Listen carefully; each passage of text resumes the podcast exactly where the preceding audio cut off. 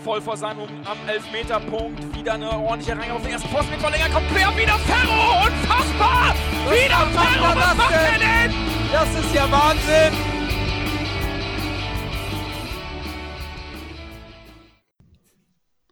Moin und herzlich willkommen zur 156. Ausgabe der HSV Klönstuf. Heute in voller Besetzung. Ich grüße. Wo fange ich denn an? In der Mitte. Nehmen wir mal den Moin Chris. Hallo. Hallo Jan, als Nachbar von Chris. Moin zusammen. Und ganz hoch in den tiefen Norden. Moin Fiete. Moin, moin. Ja, fangen wir heute mal an. Geben wir heute mal ein bisschen Gas. Fiete, dein kurz, kurzes Statement zum Spiel. Ähm, das war das äh, erwartet äh, schwere Spiel. Wir hatten, äh, also äh, Heidenheim hat äh, sehr hart gepresst, also ist sehr früh draufgegangen die erste Viertelstunde. Nachher, äh, das hält man nicht durch, äh, das ganze Spiel, äh, haben sie ein bisschen nachgelassen nach einer Viertelstunde. Sind sie ein bisschen, äh, haben sie sich ein bisschen zurückgezogen. Aber wir haben das gut überstanden und wir waren meiner Ansicht nach die stärkere Mannschaft, haben verdient gewonnen letztendlich. Verdient, Jan, verdient. Ich habe schon Zuckungen bekommen, aber ich möchte mich da jetzt nicht einmischen. Dann, äh, Jan, dein Statement, damit du die Zuckung los wirst. Ähm, das war am Samstag von unserem HSV eine sehr erwachsene, reife Leistung, finde ich. Ähm, äh, mit dem nötigen Matchglück in den richtigen Spielsequenzen, vorne wie hinten. Ähm, und dieses Mal, was wir ja oft bemängelt haben, gerade in diesem Podcast, war der HSV eiskalt. Mit der ersten richtigen Chance in der zweiten Halbzeit gehen wir einzeln in Führung. Ähm, und ähm, das hat uns, glaube ich, dann am Samstag den Sieg gebracht. Ob der dann verdient war, keine Ahnung. Ich habe zwischendurch mal gedacht, es könnte auch genauso gut 0 zu 2 stehen und wir könnten uns nicht beschweren. Ähm, offenes Match, starker Gegner, ein richtig, richtig hochklassiges Fußballspiel fand ich übrigens auch beim zweiten Mal gucken. Chris, ja, ich weiß gar nicht, warum wir hier sitzen. Es gibt nichts, was man kritisieren kann. Und zum hart abfeiern ist es eigentlich noch zu früh in der Saison. Also, das war eine Bombenleistung. Also, nach Darmstadt habe ich ja gesagt, hier das Spiel kannst du nicht, es kann, darf kein Gradmeister sein. Darmstadt war nicht richtig da. Ähm, bei Heidenheim hingegen, das war ein super hart umkämpftes Spiel. Eine Mannschaft, die im positiven Sinne eklig war, also jetzt als Gegner. Und ja, irgendwann mal kam halt dieser, dieser Traumpass von Glatze und äh, dieses hat dieses Spiel entschieden. Weil ich glaube tatsächlich, das Spiel war so umkämpft, das hätte in beide Richtungen enden können und keiner hätte sich beschweren dürfen. Oh, kann ich eigentlich alles unterstreichen. Ähm, ich fand auch, ähm, dass es ein richtig geiles Fußballspiel war und äh, wenn ich so ein paar andere Spiele äh, davor gesehen habe, ähm, Abend vorher zum Beispiel oder, oder äh, das Wochenende davor, andere Spiele aus der zweiten Liga, muss ich sagen, bin ich äh, aktuell schon echt ein sehr hohes Niveau vom HSV aus Zweitliga-Verhältnisse äh, gewohnt, muss ich sagen. Und äh, das hat der HSV eindrucksvoll wieder gezeigt und ähm, auch die Variabli Variabilität im Spiel wurde ja von, genau, danke, äh, wurde ja von Chris äh, gerade am Anfang der Saison des Öfteren mal kritisiert. Ähm, ich fand, das war eigentlich ein guter äh, Beweis, dass der HSV in der Lage ist, äh, das Spiel auch umzustellen. Vielleicht jetzt nicht unbedingt äh, von der Aufstellung her oder vom, vom Spielsystem, aber von der Aggressivität ähm, war das schon wirklich Bombe. Also die haben, wenn du gegen Heidenheim 53 Prozent der Zweikämpfe gewinnst, ähm, ist das schon nicht so verkehrt. Das ist auch ein, ein kleiner, ähm, ja, kleines Merkmal dass der HSV wirklich da war. Die sind auch äh, von der Laufleistung her Gut, das sind nur 300 Meter oder was weiß ich, die sie mehr gelaufen sind insgesamt, aber beide über 120 Kilometer gelaufen. Auch da sieht man, das, äh, was da für eine ähm, Intensität in diesem ganzen Spiel war und das hat echt Spaß gemacht. Und ähm, aber ich bin auch bei euch, das Spiel hätte in beide äh, Richtungen ausgehen können. Ähm, wir haben ja, eigentlich kannst du die ganze Mannschaft wieder loben. Du hast hinten den, den Heuer Fernandez, der hat wieder alles dicht gehalten da hinten. Ähm, ein Meffert, den man nicht sieht, äh, in meinen Augen überragend. Ja, und dann eben, wie, wie Chris schon erwähnte, die ähm, Aktion mit Glatzel. Erst gewinnt er den Zweikampf, spielt zurück auf Meffert. Meffert äh, auch Bombe gleich wieder zurück und dann ja, den Traumpass zum 1-0 und das war der Dosenöffner. Und ich, ja, ich rede zu lange. Und äh, wie gesagt, ich bin zufrieden. Alles gut. Ja, war eine, ein schöner Podcast mit euch. Bis zum nächsten Mal. nee, ich war nur verwundert. Oh, Entschuldigung. Nee. Ähm, zu Glatzel vielleicht noch ganz kurz, fand ich echt gut. Er hat sich ein bisschen häufiger in die Tiefe fallen lassen, hat viele Bälle festgemacht und das hat er richtig stark gemacht. Also, das ist wirklich ein Gewinn gewesen. Wir schlagen ja nicht viele Bälle lang. Wenn wir es dann mal machen, ähm, macht er die Dinger vorne fest. Wir haben kurz Zeit nachzurücken, er verteilt gut und auch bei dem 1 zu 0 Vorbereitungspass dann ähm, lässt er sich einfach bockstark auch fallen, macht, das, macht den Ball fest und er hatte jetzt keine, keine super Torraumszenen, außer in der ersten Halbzeit eine, so ein bisschen, wo der Schuss geblockt wird. Ansonsten hat er sich viel, viel fallen lassen, war trotzdem eine gute Leistung von Glatzel, wie Chris, äh, Christian schon gesagt hat, eigentlich von der ganzen Mannschaft kann man da fast keinen, keinen wirklich herausheben. Wenn man einen herausheben will, wäre es für mich Ferro, der ja ähm, vom Kicker auch in die Elf des Tages, gefühlt müsste der auch in die Elf des Tages in der ersten Bundesliga so wieder gehalten hat am Samstag. Das war schon richtig gut. Ja, äh, Ulrich haben wir ja nicht vermisst, ne? Wenn man sieht, was er auch gegen äh, hier, äh, Bochum gehalten hat, war nicht viel. Und äh, waren auch einige Dinge, die hätte man halten können, finde ich. Ja, aber das ist äh, ein Vergleich, den, den kannst du eigentlich gar nicht ziehen, in meinen Augen. Ja, aber das äh, Bochum gegen Bayern, ganz anderes Spiel und, und die Tore, die da gefallen sind, also äh, das waren alle gerade in der zweiten Halbzeit schon Sahneschüsse. Und ich weiß auch nicht, wie, wie, wie Ulreich jetzt äh, beim HSV in dieser Saison mit dieser Spielart äh, ob er da vielleicht auch sogar mehr glänzen könnte, keine Ahnung. Also mir ist, mir ist dieses, dieses, das ist ja schon fast Bashing gegenüber Ulreich ein bisschen zu viel, ehrlich gesagt. Und ich bin froh, äh, dass, dass wir Daniel Heuer Fernandes haben, dass er äh, die letzte Saison sehr gut weggesteckt hat, daraus eigentlich wahrscheinlich sogar noch ein Tick stärker geworden ist. Und äh, ich bin froh, dass wir den haben und dass wir auch im Hintergrund, äh, in der Hinterhand immer noch mit Marco Johansen auch einen haben, der da äh, in die Bresche springen kann. Ja, die gesamte defensive Raute kann man mal erwähnen, ne? wenn man das so will. Ja. Torwart, die beiden Innenverteidiger und, und Meffert. Das ist schon auch in der zweiten Liga, glaube ich, ähm, der Maßstab, ähm, der geschlagen werden muss. Äh, das ist schon auch gut. Ähm, Moheim hat auch ein sackstarkes Spiel. Ja, das, den fand ich diesmal nicht so gut. Er hat mir, er hat mir ein paar zu viele ähm, Abspielfehler gehabt. Aber ansonsten bin ich da bei dir, Fiete. Ähm, aber Wuschkowitsch und, und Schonlau, das musst du in der zweiten Liga wirklich, wirklich suchen mit der Lupe. Und ich sehe eigentlich für die Rückrunde keinen Comeback-Weg, außer es verletzt sich einer von den beiden, was ich nicht hoffe. Oder es ist mal jemand gesperrt, dass David nochmal in der ersten Elf stehen sollte. Könnte. Kann ich mir nicht vorstellen. Vielleicht die beiden im Moment harmonieren. Ja, oder äh, hier Walter macht, wie er es äh, letzte Woche auch die letzten 10, 15 Minuten probiert hat, mit einer Dreierkette. Ja. Ist, äh, aber ich sehe ihn jetzt erstmal nicht in der Startelf. Auch, nein, in der Startelf nicht. Und äh, ich sehe ihn auch nicht unbedingt, äh, ich sehe uns nicht in, mit einer Dreierkette spielen. Unbedingt. Äh, es kann aber eventuell vielleicht im, im Pokalspiel, also nicht gegen Karlsruhe, sondern falls wir da gewinnen, im nächsten Gegner der Fall sein. Dass wir da defensiver spielen müssen und das ist ja noch weit weg. Erstmal müssen wir Karlsruhe dann auch, auch gewinnen. Das ja. wird schon schwierig genug. Und ähm, ja, es gibt ja noch zu Heidenheim genug zu erzählen. Ja, genau. Ja.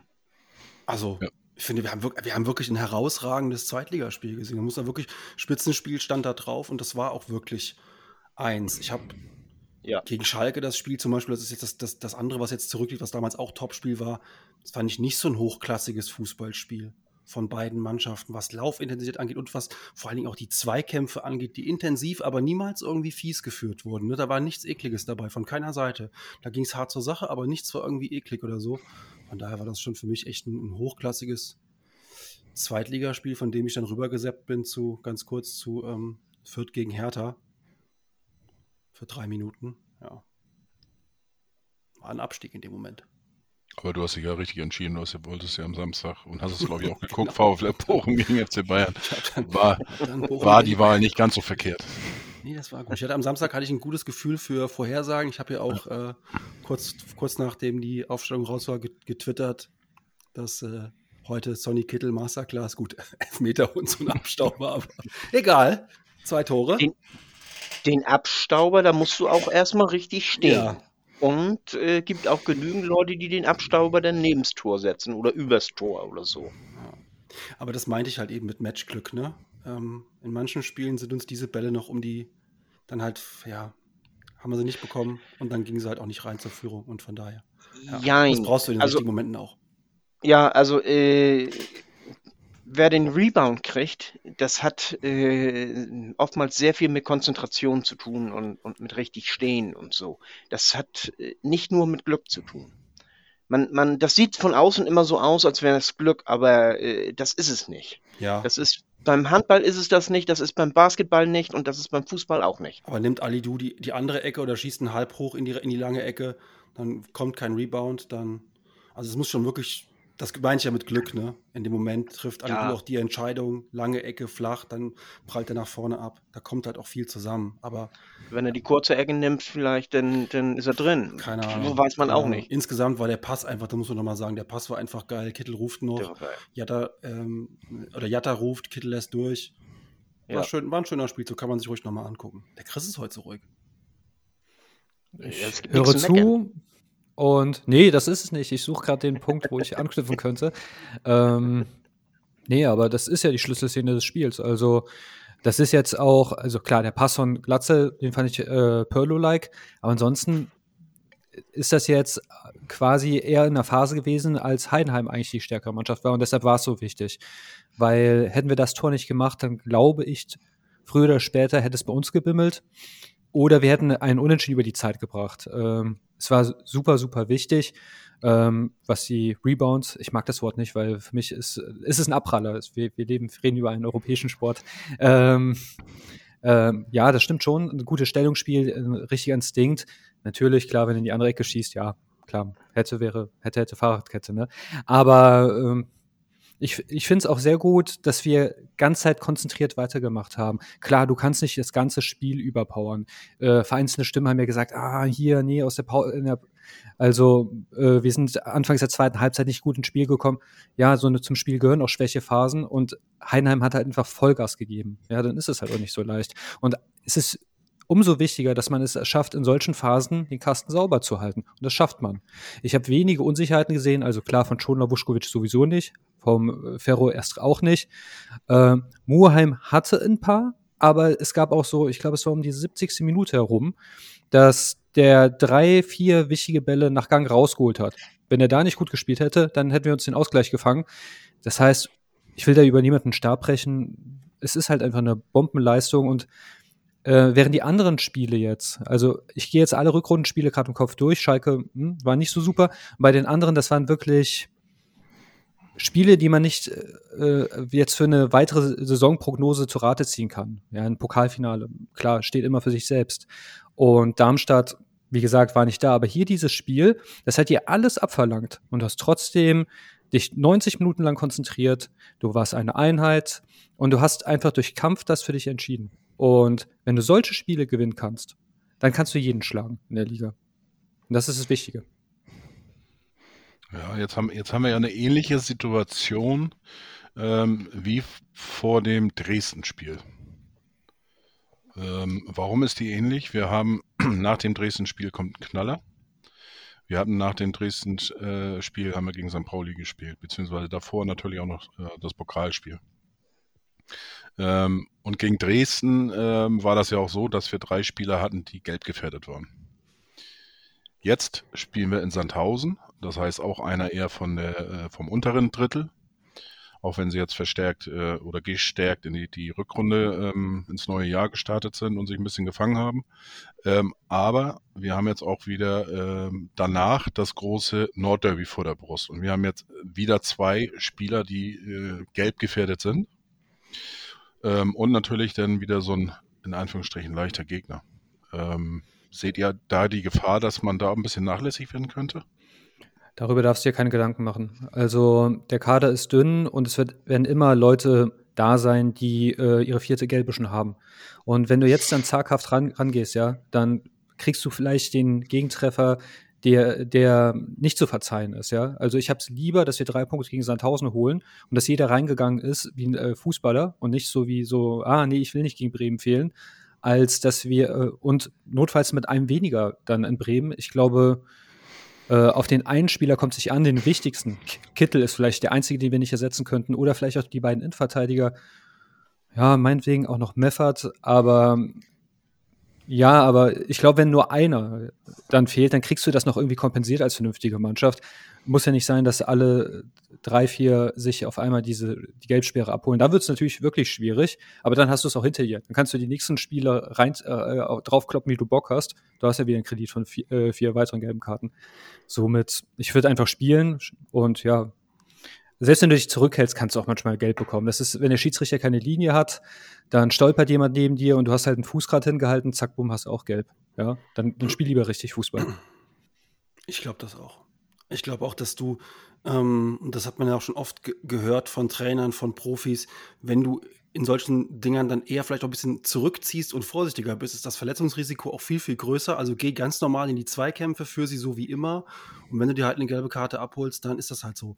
Ähm, steck nicht zurück, spiel ganz normal dein Spiel. Nachher, äh, ja, da hast du dann, kriegst du dann gegen Sandhausen, kriegst du gelb und hast aber auch einen Gegentreffer verschuldet. Ist auch dann Quatsch. Also klar, gegen Bremen sollten jetzt nicht Haier und Meffert fehlen, das wäre maximal unglücklich. Aber selbst wenn es so ist, dann ist es halt so, da musst du auch das annehmen, wenn du, ähm, wenn du so eine Liga, ähm, in so eine Liga aufsteigen willst, musst du auch die Situation annehmen. Und das werden wir auch. Da glaube ich, da denken die Jungs auch auf dem Platz nicht drüber nach, dass du da jetzt eventuell dir eine gelbe abholen könntest. Kann ich mir beim besten Willen nicht vorstellen. Und wir haben Kittel schon mal ersetzt in, in Darmstadt und haben da 5-0 gewonnen. Und die waren damals Tabellenführer. Von daher, lass kommen. Welche zwei Spieler sind das eigentlich? Reis Meffert, ist es? Meffert und, und Haier sind beide gelb. gelb Haier auch? Mhm. Haier hat ist vier. nicht Reis? Kreis hat drei. Ach, Reis hat drei. Haier und, und Meffert, okay. Früher oder später werden die eh trotzdem irgendwann mal eine Gelbsperre bekommen. Und ja, äh, klar kannst du jetzt, wenn du so also ganz gewitzt bist, ist irgendwie Time vor einem dann hätten sie sich aber jetzt alle Gelb abholen müssen. Eben. Und dann, dass sie gegen Sandhausen fehlen. Und ironischerweise würde man dann wahrscheinlich auch gegen Sandhausen, nachdem man alle Mannschaften, die man nicht hätte schlagen müssen, dann würden sie da Punkte lassen. Deshalb spiel einfach Fußball und es gibt so viele Möglichkeiten zu taktieren, da musst du es nicht bei den gelben Karten machen. Apropos Taktik, ähm, der Fiete hat mich ja darauf hin, äh, hingewiesen, ähm, über die 28. Minute zu sprechen und auch die 29. Ähm, ich kriege ja immer so, so ein bisschen, ja, so, eine, so einen diffusen Schwindel und gehe ins Milchglasland. Was das ist, ähm, dazu in anderen Mal. Wenn die Leute irgendwie dann von der Entwicklung sprechen und so total abdrehen, weil sie mal kleine Aspekte äh, sehen. Hier in dem Fall ist es aber tatsächlich so, dass ich im Offensivspiel schon jetzt über mehrere Spiele hinweg, aber diesmal war es relativ auffällig, einen kleinen Fortschritt gesehen habe. Also ist es natürlich nicht so, wie ich mir das vorstelle, aber das ist ja auch egal, ich bin nicht der Trainer. Aber man sieht jetzt tatsächlich schon, dass nach dem Zuspiel, die stehen da zwar immer noch wie bestellt nicht abgeholt, aber die, der, der, der Spieler, der das Zuspiel macht, das, äh, der läuft dann direkt weiter. Er bietet sich an. Da ist also deutlich mehr Bewegung drin.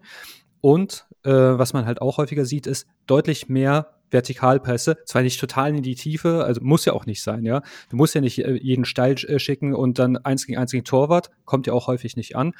Aber wenn in der Hinrunde noch das Spiel auf die Außen verlagert wäre und dieser typische Handballfußball gekommen wäre, habe ich dann schon doch ein paar zu Spiele gesehen, die jetzt auch mal zentral gemacht werden und da sehe ich einen Fortschritt. Gerade, gerade hier kannst du es auch mal sagen, weil Heidenheim war defensiv super, super diszipliniert und konzentriert und das, das wäre für uns in der Hinrunde ein Problemspiel gewesen. In der Hinrunde haben wir 0-0 da gespielt und gegen tiefstehende Gegner tun wir uns schwer. Hier, die, die standen tief, klar, die haben uns aggressiv angelaufen, aber defensiv waren die schon eine Macht.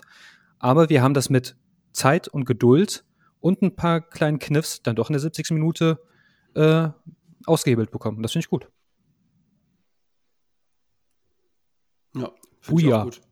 Würde ich, jetzt, würde ich jetzt voll zustimmen. Was aber dann leider zu Sit- Situationen führt, du passt und der andere lässt klatschen und du gehst und lässt wieder Passklatsch machen, führt er dazu, dass irgendwann in der 80. bei 2-0 Vuskovic auf einmal rechts außen auftaucht. Da werde ich dann so ein bisschen nervös. Also da denke ich mir so, okay, Freunde, ist ja schön, wenn ihr jetzt immer äh, dieses äh, System, was Chris gerade schön beschrieben hat, macht, aber ich weiß nicht, in der, in der 83. Der, Innenver der Innenverteidiger vorne rumturnen, nur weil er gerade einen Doppelpass spielen muss. Puh, okay, Freunde, macht mich ein bisschen nervös, aber okay. Ist halt so. Wenn du für einen anderen nach hinten rennst, dann geht das. Ja, ja, ich weiß ja, was ihr meint, aber trotzdem, man sieht dann halt Wuschkowitsch da vorne rumspringen und denkt sich so, Alter, wir führen zwei und was machst du da? Aber das hat er ja schon öfters, also während des Spiels jetzt auch gerade gegen Heidenheim, würde ich fast behaupten, dass er so oft, äh, wie er da vorne rumgeturnt hat, in anderen Spielen nicht vorne war. Aber es ja, ist halt auch die, macht das ja auch, das gehört zum System. Genau, es ist halt die konsequente Weiterentwicklung dieses Systems, dass ja eh schon mit diesen wenigen Stationen musst du dich halt nach dem Zuspiel bewegen, nämlich sonst hat der nächste halt nur eine, vielleicht gar keine Anspielstation. Wenn du dich nach dem Pass direkt freiläufst und dann, also wie du es gesagt hast, klatschen. Natürlich, dass das auch so, ja, mir wird da auch ein bisschen schwindlig, aber es passt halt zum System. Und dann finde ich es gut. Ja, das folgt alles einem größeren Plan, den wir zum Teil kennen, zum Teil auch nicht. Aber ähm, so für mein, für mein Wohlbefinden ist es halt manchmal so ein bisschen, ich denke, so, okay, hoffentlich ist dann trotzdem hinten noch das ganze, ähm, die also ganze also, Truppe an Bord. Das ist ja äh, in der Regel auch so, äh, wenn du ein, ähm, also ich weiß das aus, aus meiner Zeit noch, wir hatten einen Innenverteidiger, der ganz gerne mit nach vorne gerannt ist, so, so Lucio-like. Ne? Und da musst du dann eben darauf achten. Und wenn der nach vorne rennt, dann musst du sehen, dass da irgendjemand anders denn dafür hinten bleibt. Also. Das kann aber auch wirklich ein nicer Move sein. Also, ähm, ob das jetzt ähm, Van Beuten bei Bayern war, Mats Hummels bei Borussia Dortmund oder wie heißt nochmal der Brasilianer, der bei äh, Bremen gespielt hat? Schalke? Naldo, genau. Äh, die, die wissen auch, die sind äh, super gefährlich. Und die ziehen große Spiele an sich. Mein Kleiner braucht gar nicht zu dir hinzulaufen, das sind äh, Bäume und damit bringst du schon ein bisschen Unordnung in die gegnerische Verteidigung. Ähm, wenn du, man muss ja halt auch mal was Unvorhersehbares machen, ne? Also, du kannst zwar nicht immer die Iron Fist auspacken, aber irgendwann mal muss halt den Special Move, sonst ist es halt einfach eine Schlägerei. Was wir am Samstag noch äh, alle positiv bemerkt haben, und das möchte ich gerne auch in den, äh, aus der quasi aus der Live- Übertragung von, von uns Vieren in, die, ähm, in den Podcast rüber retten, ist ähm, Bakkers Defensivleistung in der ersten Halbzeit. Muss schon sagen, der hat drei, vier Bälle da hinten gewonnen. Äh, Chris hat ja irgendwann schon mal gesagt, mach ihn mal zum Rechtsverteidiger. Das ist er jetzt inzwischen ab und zu. Und er hat so geil Bälle abgelaufen da hinten und auch hinten Zweikämpfe gewonnen. Auch, auch brenzlige Zweikämpfe, wo man denkt, so, okay, wenn da, da zu spät kommt, dann gibt es entweder so Elfmeter oder einen doofen Freistoß. Ähm, Defensivleistung von Bakker war, fand ich richtig gut. Und überhaupt die rechte Seite, ähm, da, da, würde mir als Gegner richtig Angst und Bange werden, wenn ich wüsste, als Linksverteidiger, da kommt entweder Jatta auf mich zu oder ein Haier oder ein Reis. Boah, das ist schon, da hast du schon eine richtige Aufgabe über links, ne? Also als Linksverteidiger des Gegners, das ist schon krass. Wer spielt eigentlich, eigentlich linker Verteidiger bei Sandhausen? Nicht Dennis Dickmeyer. Warum nicht? der spielt rechts. Der spielt rechts. Ach, stimmt. Das heißt ja sogar okay. ich. Ah, siehst du, das ist äh, schon so viel 100 Jahre her. Ja, das Problem war, da war immer die Kamera, da, der Kamerawinkel war immer doof, den hat man nie gesehen auf dem Platz. die Kamera von weit oben den rechten Abwehrspieler immer abschneidet. Den hast du immer nur gesehen, wenn er sich den Ball genommen hat, um ihn abzuwischen für den Einwurf. Ich finde trotzdem Bakary, äh, dadurch, dass er halt so viel arbeitet, vorne wie hinten, Fall schnell ist, das äh, kompensiert auch ein bisschen seine trottelige Art, die er tatsächlich manchmal den Tag legt. Ne? Also er schießt, wenn er flanken soll und manchmal nimmt er dann doch eine Ballberührung zu viel mit. Ihr wisst genau, wovon ich rede, aber so ein willensstarken Spieler, der halt dieses Tempo auch wirklich über 90 Minuten gehen kann. Ali Du, dem geht ja nach 60 Minuten da die Luft aus, wenn er äh, sich so zeigt, der mir aber auch dieses Spiel besser gefallen hat als in den äh, vorigen Partien. Und dadurch, dass das halt so ein Arbeitstier ist, hast, äh, äh gibt er halt Argumente, warum man immer auf ihn setzen sollte. Ich finde auch, äh, ich, ich hätte gar nicht gedacht, dass das so ein großes Thema wird. Ähm, dieser Elfmeter war für mich ein klarer Elfmeter und den hat auch Bakary durch sein Tempo, weil wenn du so eine fette Wurst bist, dann, dann kriegst du den nicht, dann läufst du einfach nur gegen den Innenver äh, Innenverteidiger. Bakary mit seinem Tempo kann das, oder besser gesagt seinem Antritt. Und ähm, ja, holt folgerichtig einen für mich glasklaren Elfmeter raus. Äh, warum ich das für mich betone, ich war sehr überrascht im Internet und auch später bei Clubhouse und sonst wo. Das scheint, wie seht ihr das? Also, hat jemand eine andere Meinung als außer Elfmeter? Nee, also ich Nö. habe es direkt im Spiel schon mit euch ja auch besprochen. Für mich ein hundertprozentiger Muss-Elfmeter. Also noch klarer als der gegen St. Pauli im Hinspiel, den wir nicht bekommen haben, wo Bakker auch einen Gehfehler bekommt. Der bekommt hier einen Kontakt, dann hakt er ein. Das musst du pfeifen. Das, das geht gar nicht anders in meinen Augen. Und was da teilweise von, ausgeht von Schalker-Fans, die anscheinend samstags unser Spiel gucken, okay, ähm, daraus gemacht wurde, große Verschwörung. Und wir, wir Hamburger würden immer so viel Elfmeter geschenkt bekommen. Ja, wir haben die meisten Elfmeter in der Liga mit sechs. Ähm, aber wir hätten eigentlich noch viel, viel mehr bekommen müssen, gefühlt. Also mindestens nochmal zwei mehr, die ich, die ich wüsste, wo wir, die wir mehr hätten bekommen müssen. Und wenn du halt viel im Strafraum unterwegs bist, das ist ja auch ein Phänomen des FC Bayern oftmals gewesen, ne? ähm, wenn du halt die Strafraumsetzung hast mit, mit sechs, sieben Leuten, da, da fliegen viele Bälle rein, kriegst du halt oft mal einen Elfmeter. Das ist halt einfach nicht zu vermeiden. Und der war für mich nun wirklich klar und auch von Kittel in seiner Lieblingsecke ähm, gut geschossen. Äh, gab noch kurz Gespräch mit, mit Glatzel, aber ich glaube, das war nur so eine Sache, die die Mopo aufgemacht hat. Äh, Kittel verwandelt in rechts, wie er immer alle macht. Ähm, da hat er jetzt, glaube ich, schon äh, von, seinen, von seinen Fünfen, hat er, glaube ich, vier da reingemacht. Also, alles gut. Für mich ein klares Ding. Für mich auch. Also er, er fällt ja letztendlich, weil er gegen sein eigenes Bein tritt. Aber er tritt ja gegen sein eigenes Bein, weil er äh, bedrängt wird vom, vom äh, Abwehrspieler. Der drückt ihn ja äh, von der Seite so, dass er gar nicht anders kann. Und äh, er macht das ja nicht freiwillig. Das, äh, also von daher, das ist klar, Elfmeter. Ja, Fußballfans sind halt auch echt paranoide Wesen, mal für mal. Äh, ich frage mich jetzt, äh, welche höhere Macht jetzt ausgerechnet den HSV bevorzugen möchte. Und ich weiß nicht, also ich erinnere mich an so viele Schiedsrichter-Diskussionen, die wir bislang ja nicht hatten heute, was ich sehr gut finde, äh, wo halt entweder 50-50 Elfer nicht für uns gegeben wurden. Und äh, ich erinnere mich an den Videobeweis. Äh, welches Spiel war das nochmal? Hat irgendwas mit Schalke zu tun gehabt, wo es Elfmeter gab für keine Berührung. Also ähm, war aber gegen Schalke damals, ne? Wenn ich mich Mhm. recht erinnere. Gegen, Ja, ja. Was gegen Bremen oder? Ich glaube, gegen Bremen war es, Ja. ja. Ja, also da, da Ja, hätte stimmt. ich Gegen ja Schalke gegen Bremen, ja. In so einem der Fall- drei- 93. Minute oder so. Genau, in so einem Fall darfst du höhere Mächte verfluchen, ja. Aber wenn Bakariata in einem Spiel, in dem du keine Beteiligung hast, ähm, von hinten gegriffen wird und ja, also weiß nicht, also da hätte ich eine bessere Chance für meine paranoiden Wahnvorstellungen rausgesucht. Die, haben- die haben alle Angst vorm HSV, das ist das so. Und, und dann, äh, jetzt mal Scherz beiseite, aber ähm, die haben, glaube ich, die Schalke-Fans haben ganz andere Probleme.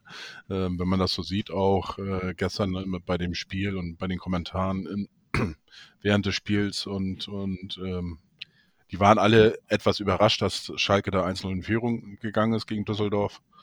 Ähm, ja, folgerichtig haben sie das Ding auch verdient, 2 zu 1 verloren und, und die Stimmung war immer wieder bombastisch auf Schalke.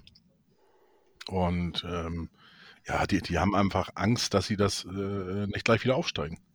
Aber Christian, siehst du nicht das Offensichtliche? Wir haben Daniel Thun doch nur rausgeworfen, damit wir zwei Hamburg-Trainer in, der Bund äh, in der zweiten Liga haben, die gegen Schalke arbeiten können. Das ist doch offensichtlich. Genau, und, und ähm, ähm, als Voraussage sage ich jetzt schon mal, ähm, Daniel Thune wird ähm, eine ähm, Corona-Erkrankung bekommen beim Spiel äh, gegen, den, gegen den HSV, äh, ohne Nebenwirkungen und so weiter und ähm, ohne Symptome, genau. Und äh, das ist alles, hier habt ihr das zu, zuerst gehört.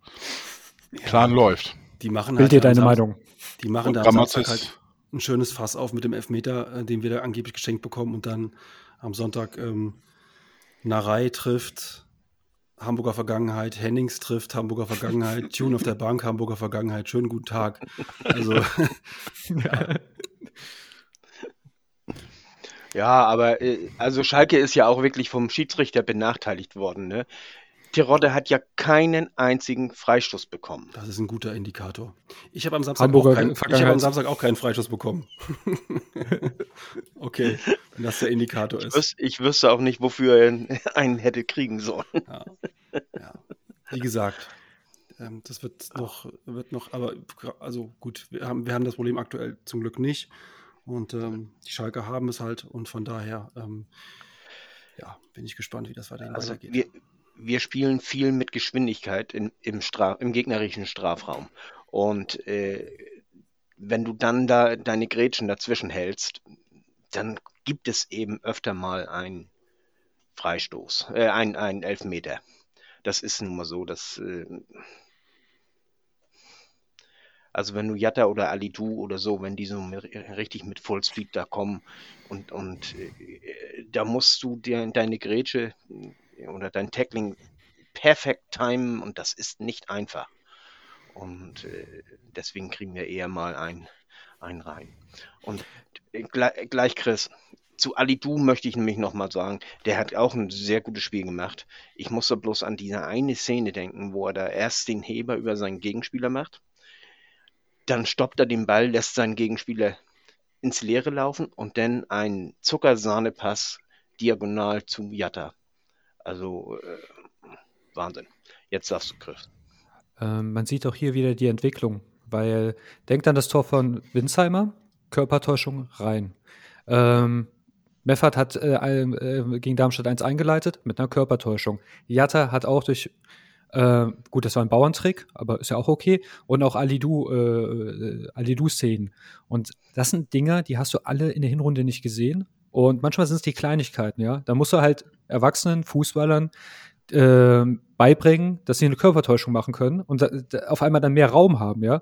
Aber das sind auch diese Fortschritte, die man sieht. Ich weiß, du willst gleich, gleich sagen, wahrscheinlich, dass Jatta Nein. wahrscheinlich nicht bei. Achso, okay. Also äh, ich möchte bloß sagen, das kommt auch, äh, da, wir verinnerlichen oder unsere Spieler verinnerlichen das System immer mehr und dann können sie sich auch äh, vom Kopf her mehr darauf konzentrieren, solche Sachen zu machen.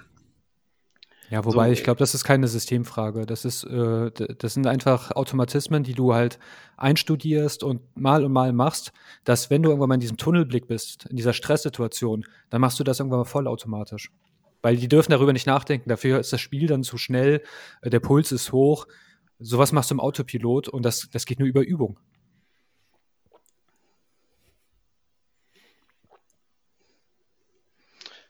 Wenn man sich jetzt mal die äh, Gesamtkonstellation der zweiten Liga anschaut, ersten sechs Plätze, ist klar, dass sie alle äh, sind vier Punkte Unterschied. Jetzt hat sich ähm, tatsächlich aus den äh, neun bis zehn ähm, nach dem 17. Spieltag, nach dem zweiten Spiel 22. Spieltag ein bisschen eine kleine äh, Kluft geschoben. Das heißt, nach dem sechsten Heidenheim mit 37 folgt Nürnberg mit 33 Punkten, die jetzt ähm, zweimal richtig schön auf die Fresse gekriegt haben. Einmal 0 zu 5 gegen Ingolstadt und jetzt 4 zu 1 in Karlsruhe verloren. Ähm, auch Paderborn, ähm, ja, ein bisschen unglücklich auch dabei. Jetzt nicht so hohe Klatschen, aber auch die nochmal einen Punkt dahinter. Äh, Regensburg im, ja, im freien Fall will ich nicht sagen, aber so peu à peu von oben nach unten. Ähm, würdet ihr sagen, dass die sechs jetzt wirklich schon äh, ja, die sechs Mannschaften sind, die sich äh, äh um die ersten drei Plätze prügeln werden? Ja, das denke ich sehr. Also äh, ich traue den Mannschaften, die da äh, hinter Heidenheim sind, äh, nicht zu, dass sie äh, diesen Vorsprung auch fohlen und, und, und äh, dazu sind die oben einfach zu gut. Und äh, so peu à peu werden sich noch mehr aus dieser Sechsergruppe verabschieden und dass letztendlich, ich glaube, vier Mannschaften übrig bleiben und äh, die sich dann um die ersten drei Plätze streiten. Das ist äh, meine Vermutung. Aber äh, also wie gesagt, ich glaube nicht, dass äh, ich halte Nürnberg auch nicht für stark genug, um, um, um gegen die Mannschaften. Äh, denn wenn man mal guckt, das ist ja Heidenheim ist äh, traditionell stark, vor allen Dingen in der Rückrunde immer. Schalke ist eine sehr starke Mannschaft. Darmstadt spielt sehr stark wir sind auch nicht schlecht. Und Werder und St. Pauli spielen dieses Jahr auch sehr stark. Und äh, ich glaube nicht, dass Nürnberg oder Paderborn oder auch Holstein, Holstein Kiel, äh, diesen, diesen äh, Gap da äh, über, überspringen werden. Also ich kann es mir, wenn, vorstellen, oder nee, anders. Ich könnte es mir vorstellen für Paderborn, dass die nochmal einen Lauf kriegen weil das ist deren einziges Fund in meinen Augen. Die haben ein ganz gutes Torverhältnis mit plus 10 noch. Die könnten noch mal oben andocken, wobei ich der Meinung bin, dass die ihren Aufstieg mit äh, Michel so ein bisschen verkauft haben. Und ja. ähm, wenn die den noch hätten, würde ich sagen, die haben noch eine realistische Chance. Ansonsten würde ich jetzt, Stand heute, erstmal bei Heidenheim den Cut machen und der Rest ist auch aufgrund seiner Form erstmal für mich raus, sodass die, die, die, die Big Six, wie es ja, es ja oftmals in England immer genannt wird, ähm, die großen sechs der zweiten Liga im Moment, ähm, dass da erstmal alles ähm, erstmal beieinander bleibt. Und wie Fites gesagt hat, das gibt jetzt so ein bisschen so ein Ausscheidungsrennen. Da wird, werden alle paar Spieltage, kannst du da eine Mannschaft von streichen. Und Ziel muss es sein, dass du als HSV bis zuletzt, bis zu den letzten drei Spielen, vier Spielen die Chance hast, da noch den ersten noch zu kriegen. Und ähm, das muss die Chance, muss der, muss der Weg sein, da, dabei zu bleiben, glaube ich zumindest. Ich finde solche Fragen immer ein bisschen schwer zu beantworten. Äh, Start, Stand jetzt, wenn man einfach die äh, Auftritte der Rückrunde sich anschaut. Ähm, ich habe Angst, dass ich äh, eine Wette einlösen muss, weil Hamburg und Bremen scheinen nicht mehr zu, zu stolpern. Wenn sie es mal tun, dann vielleicht für ein Spiel maximal, aber dann geht es wieder im Normalbetrieb weiter. Und das ist eigentlich der Weg, der dich auch nach oben führt. Also könnte tatsächlich sein, dass Hamburg und Bremen 1 zu 2 ausmachen. Und dann tatsächlich, ich glaube tatsächlich Heidenheim der lachende Dritte sein wird, weil Heidenheim ist einfach verdammt konstant. Schalke ist halt auch in einer äh, Sache konstant, dass sie halt alle paar Spiele total unnötig Punkte verschenken. Und das reicht dann nicht, um aufzusteigen. Und dann würde Heidenheim an denen vorbeiziehen. Pauli und Darmstadt werden natürlich immer mit dabei sein, aber ich glaube halt, wenn die nicht langsam wirklich in die Spur zurückfinden. Ich meine, Pauli hat auch mit Mühe und Not 3-2 gewonnen gegen Jahn Regensburg, wo der Trend auch klar nach unten zeigt. Darmstadt ist irgendwie gar nicht angekommen äh, im Jahr 2022. Und ja, die, die, um die sechs zu besprechen, halt nicht, das ist natürlich alles gemäß jetzt der, der, der Denke, dass alle ihre Form halten. Falls jetzt es dazu kommen sollte, ähm, dass jetzt doch Mannschaften schlechter abschneiden, als ich es gerade prognostiziert habe. Dann kann es tatsächlich sein, dass die unter, unter, also die sieben und abwärts mitspielen können. Aber da hatte Jan schon richtig gesagt, den traue ich nicht zu. Paderborn hätte ich zugetraut, wenn sie die Besetzung hätten vom ersten Spieltag. Kiel hingegen mit ganz, ganz viel Glück. Und richtig, also wenn die so weitermachen, wie sie momentan weitermachen. Also ich lege mich fest, Kiel wird auf jeden Fall im oberen äh, äh, Tabellendrittel äh, die Saison beenden weil die, die sind nur da unten, weil die einen Horrorstart hatten. Also die kämpfen sich mühsam ran. Und falls wir jetzt patzen, Bremen will mitpatzen und die anderen, dann sind sie wieder dabei. Das sind ja auch nur, ich rechne mal gerade, HSV, Kiel, neun Punkte. Zwei, und wir haben immer noch zwölf Spieltage. Das ist schneller, als man denkt. Ähm, wir haben auch alle Ingolstadt abgeschrieben. Ja, guck mal, jetzt äh, auch da, die kommen immer näher. Also ähm, manchmal ist es verrückt, was in der Winterpause, obwohl sie so kurz ist, passiert. Und ja, ihr habt jetzt so eine kleine Saisonprognose, kann natürlich auch alles anders kommen. Ja. Ähm, oben äh, ist das aber schwerer, neun Punkte aufzuholen als unten. Denn äh, die anderen, die stehen ja auch äh, unten, weil sie nicht so oft gewinnen. Und äh, wenn du da eine Serie hast von, von vier, fünf guten Spielen, die du gewonnen hast, dann bist du da raus. Selbst Ingolstadt, obwohl Ingolstadt auch noch äh, neun Punkte auf den, den Relegationsplatz hat. Also das, das wird auch sehr schwer. Also ich äh, sehe den Zug so ein bisschen für Ingolstadt und, und Aue mittlerweile abgefahren. Obwohl, äh, wie ich sag, unten kannst du eher noch ein noch einen Sprung machen. Oben ist das sehr schwer. Ich möchte aber noch auf was hinweisen. Äh, äh, nee, bevor du das was? tust, will ich kurz äh, darauf ja. antworten. Äh, die spielen alle noch gegeneinander. Einer verliert also drei Punkte, bei Unentschieden verlieren beide zwei immer. Und dann, wenn Kiel sein Ding dann durchzieht und die Gegner da oben auch noch zusätzlich schlägt, dann sind die, ist das super easy, noch an denen vorbeizuziehen. Zwölf Spieltage sind eine Menge. Ja, äh, da wollte ich nämlich gerade drauf hinaus. Jan hat das äh, schön recherchiert.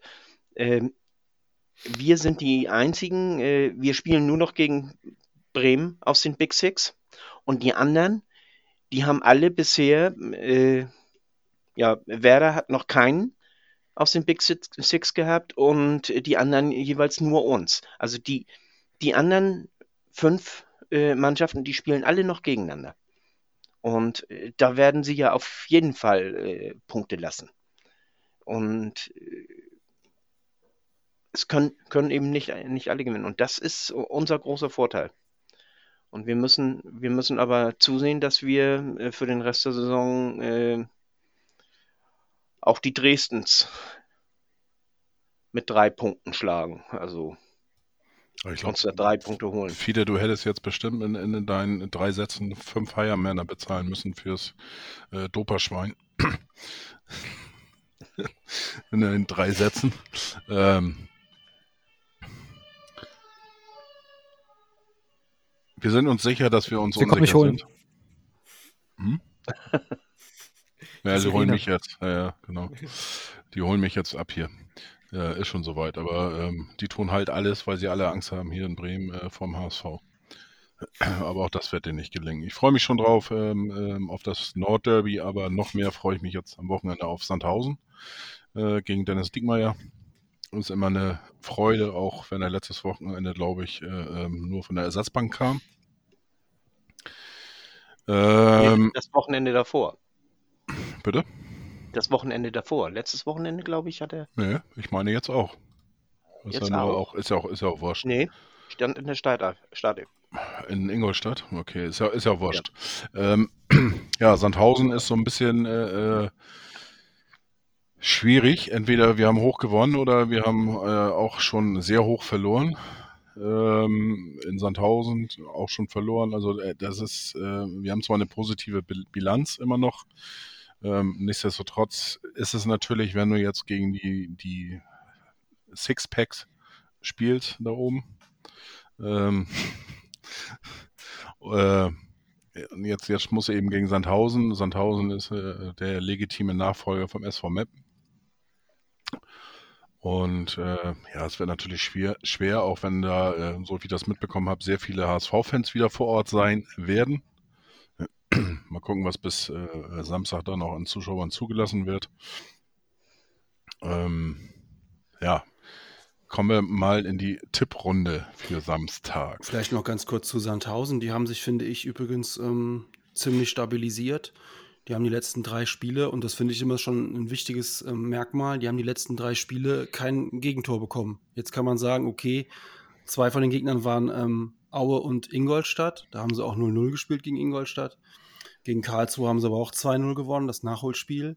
Und wer das gesehen hat, klar, da war auch ein bisschen Dusel dabei. Aber ähm, man merkt denen schon an, dass es für die jetzt Abstiegskampf, volles Brett. Und ähm, das wird, wenn wir jetzt mal die Reihe aufmachen, St. Pauli, ähm, Darmstadt, Heidenheim, das wird wieder ein ganz anderes Fußballspiel, wo ganz andere Sachen auch gefragt sind. Ne? Und äh, deswegen, also ich, ähm, wenn du dreimal in Folge zu Null spielst, dann hast du, hast du erstmal, finde ich, nicht so viel falsch gemacht. Ist jetzt mal egal, wie der Gegner ist, aber ähm, die haben eine gute Defensive, die müssen wir erstmal knacken und ähm, das wird am Samstag wieder ein sau, sau schweres Spiel. Wir wissen es alle, gegen uns sind die jetzt auch mal richtig motiviert. Und ähm, ich, ich sehe uns da oben in dieser Big Six-Runde immer noch als, als so ein bisschen eine Außenseite, denn ich finde, wenn man sich die Tabelle anguckt, wir sind eine von den Mannschaften, ähm, die immer noch mehr Spiele nicht gewonnen als gewonnen hat. Ne, das, das ist irgendwie sowas für mich noch so ein Indikator ist. Bei den anderen ist es halt so, die haben, wenn man es rechnet, haben die immer noch mehr Spiele gewonnen als nicht gewonnen. Und deswegen sehe ich uns da noch nicht so richtig in, wir sind zwar Dritter, aber so richtig in der Spitzengruppe sind wir gefühlt noch nicht. Deswegen Also Sandhausen wird für mich schweres Spiel. Chris, du wolltest? Ich wollte jetzt extra, habe ich geschwiegen. Äh, ach so, äh, nee, weil du auch schon angefangen hattest. Äh, schreib's auf. Mei- äh, am Valentinstag kam meine erste Aufstiegsprognose. Ich habe es als erstes gesagt. Dann, jetzt, also nach dir. Ähm, ähm, mal sehen, wie ich in zwei, drei Wochen nochmal rede, aber äh, ich bin da ein bisschen optimistischer eingestellt als Jan, auch wenn ich seine Bedenken äh, nachvollziehen kann. Ähm, Darf ich ganz kurz, also bedenken nicht unbedingt, nicht, dass man nicht da falsch versteht. Ich glaube schon, dass wir am Ende ähm, bei 63, 64 Punkten landen werden und die werden zum Aufstieg wahrscheinlich reichen, das glaube ich schon. Ähm, aber ich habe jetzt eben mal dieses, diese, diese, ja, dieses Spiele gewonnen und nicht gewonnen. Das war jetzt nochmal für mich was, was ich nochmal reinbringen wollte, einfach. Warum, äh, nee, verstehe ich. Äh, warum ich jetzt zum Beispiel vor Sandhausen nicht so viel Angst habe, ist, weil Heidenheim hat uns ist eigentlich das, wo, äh, also die Vorbereitungspartie auf das, was wir jetzt im Rest der Saison haben, wenn wir gegen die in Anführungsstrichen kleinen spielen. Äh, defensiv diesen Defensivhebel auf, aufbrechen. Und ja, zu, zu Sandhausen, auch die, die sind mitten im Abstiegskampf und auch da ist es super spannend. Auch da kann die halbe Liga noch absteigen und die werden alles tun. Und jetzt komme ich mit äh, fürs Phrasenschwein. Je früher wir treffen, desto wahrscheinlicher wird es. Und wenn wir lange brauchen, dann kann es sein, dass äh, Sandhausen uns ein Unentschieden abbringt, vielleicht auch ein glückliches äh, Tor schießt. Wenn wir die aber jetzt, wenn wir jetzt einen Treffer in den ersten 20, 30 Minuten schießen, dann kann ich mir auch genauso gut vor, äh, vorstellen, dass wir die total zersäbeln. Also es hängt davon ab, wir müssen wirklich sehr schnell aufs, äh, auf den ersten Treffer gehen. Nämlich ähm, das Spiel drehen. In der Hinrunde hätten sie es äh, gekonnt. Ihr erinnert euch ja noch, äh, Sonny Kittel rutscht aus. Äh, montags in der Fußballdebatte, Quatsch, äh, in der Klönstuf äh, sage ich hier, wir können so einen Kittel auch verkaufen. weil ihr wisst noch, wie dieses Spiel gelaufen ist. Und sowas wird uns in der Rückrunde nicht passieren, weil ich glaube, die Mannschaft ist deutlich gefestigter. Sie hat jetzt auch so eine Art Selbstverständnis äh, entwickelt und wenn wir führen, dann haben wir das Spiel gewonnen. Was, was ich zu Jan eben noch sagen möchte, ähm, da möchte ich einen äh, der führenden Köpfe aus der HSV Klönstuf zitieren. Ähm, der HSV ist schwer zu schlagen. ja, das, den, ne? den, Satz hätte ich mir dann für, meine, für meinen Tipp gleich aufgespart. Das, das, das da tut mir ich, leid. Nee, ist ja nicht schlimm. Ist ja nicht schlimm. Du kannst, ich, äh, Christian, du kannst diesen Satz von mir gerne haben. Ich gebe ihn dir. Diesen Satz, du kannst ihn gerne benutzen. Habe ich überhaupt kein Problem mit. Der ist für die Allgemeinheit bestimmt, also für uns vier. Wir dürfen den alle benutzen. Wir sind schwer zu besiegen. Das ist einfach so. Und ähm, wenn ich gucke, bei 22 Spielen nur zwei Niederlagen, das ist schon auch immer noch geil, wenn man das so sieht. Ja, ja denn, ähm, denn die nächsten sind ja die beiden, die vor uns stehen, äh, mit St. Pauli und Werder, die haben fünfmal verloren. Ne? Ah, ja. Also ähm, ja, ja.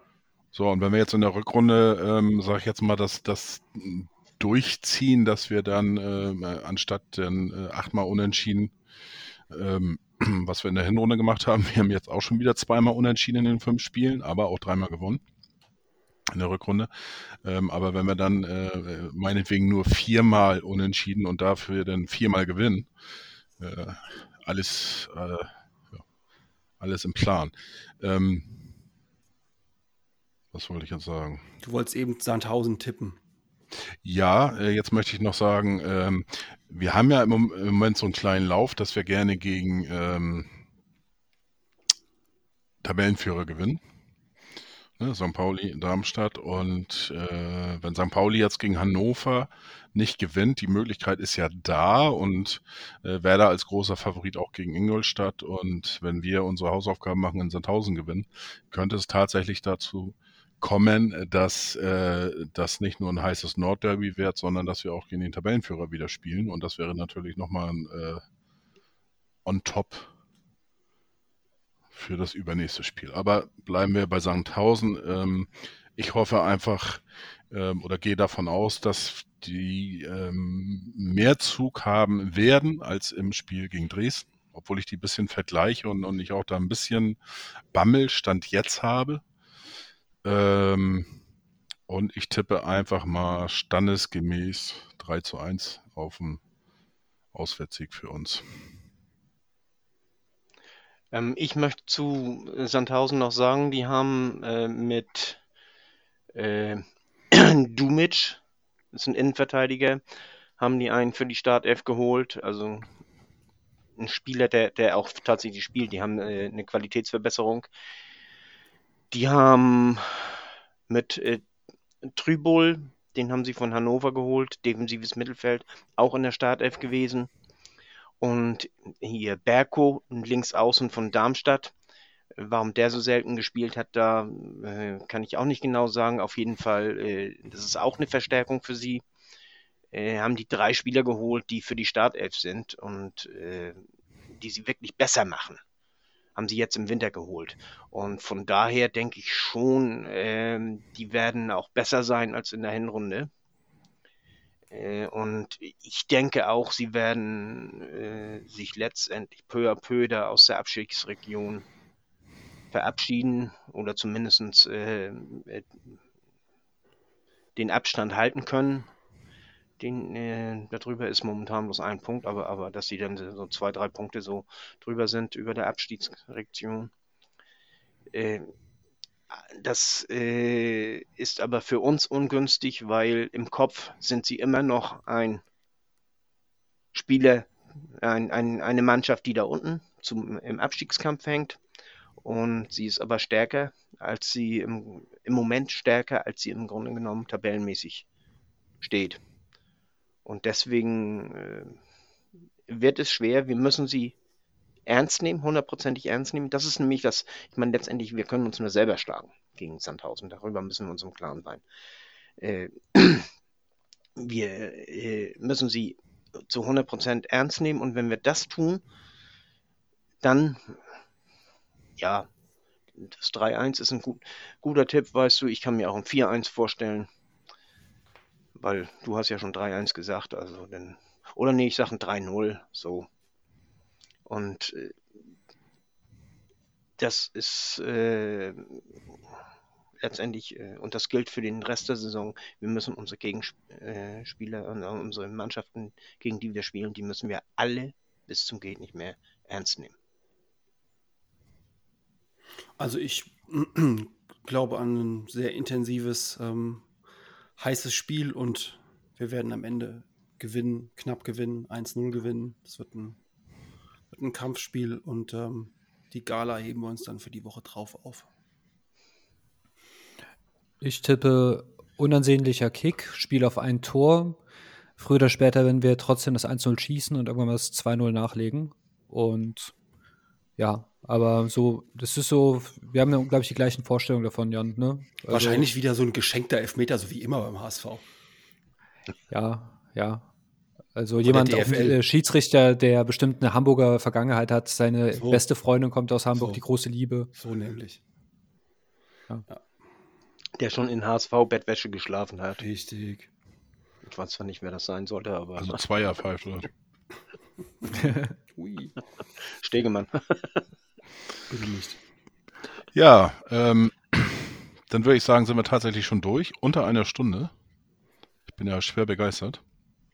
Oder möchte einer noch was sagen? Oder ansonsten ähm, gehe ich mal davon aus, dass wir nächsten Montag sicherlich eine etwas längere Runde haben werden. Nach dem Spiel gegen Sandhausen vor dem Nordderby. Ja, dann würde ich sagen, vielen Dank, dass ihr wieder dabei wart. Und ja, nur der HSV. Nur der HSV. Nur der HSV. Nur der HSV. Und ganz viel Liebe am Valentinstag.